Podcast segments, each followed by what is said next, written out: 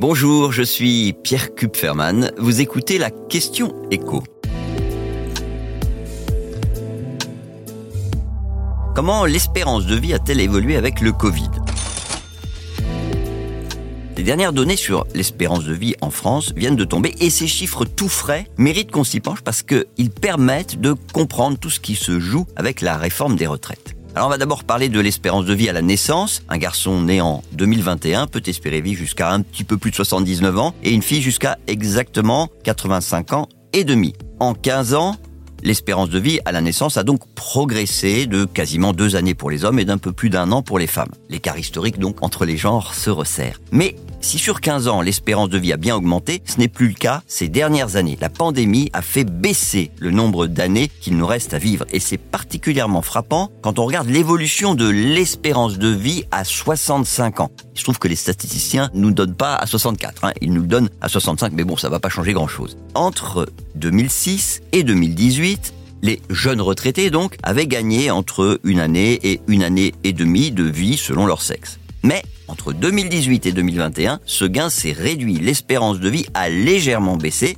On a perdu quelques mois. Alors bien sûr, la pandémie est derrière nous, donc on peut penser que dans les prochaines années, l'espérance de vie va repartir à la hausse. Et donc, le nombre de mois que vont toucher en moyenne les retraités pourrait recommencer à augmenter. Mais ce qui est aussi intéressant dans ces chiffres qui viennent de tomber, c'est que même si le nombre moyen d'années qui nous reste à vivre a légèrement baissé du fait du Covid, notre espérance de vie sans incapacité elle, continue à progresser. Ce qui veut dire que les jeunes seniors disposent de plus de temps pour profiter pleinement de leur retraite sans être limités dans leurs activités quotidiennes par euh, les infirmités et les maladies liées au vieillissement. Précisément, les hommes de 65 ans ont gagné en une quinzaine d'années plus d'un an et demi d'espérance de vie en bonne santé, avec une moyenne de 11 ans et 4 mois. Et les femmes, elles, ont gagné 2 ans et demi. À 65 ans, elles disposent d'une espérance de vie sans incapacité de plus de 12 années et demie. Et ce qui est très net, c'est que cette augmentation du nombre d'années à vivre en bonne santé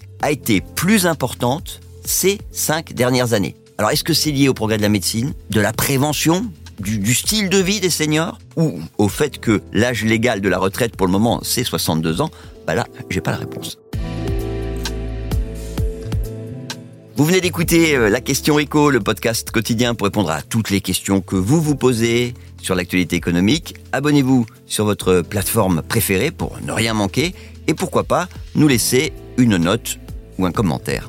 À bientôt.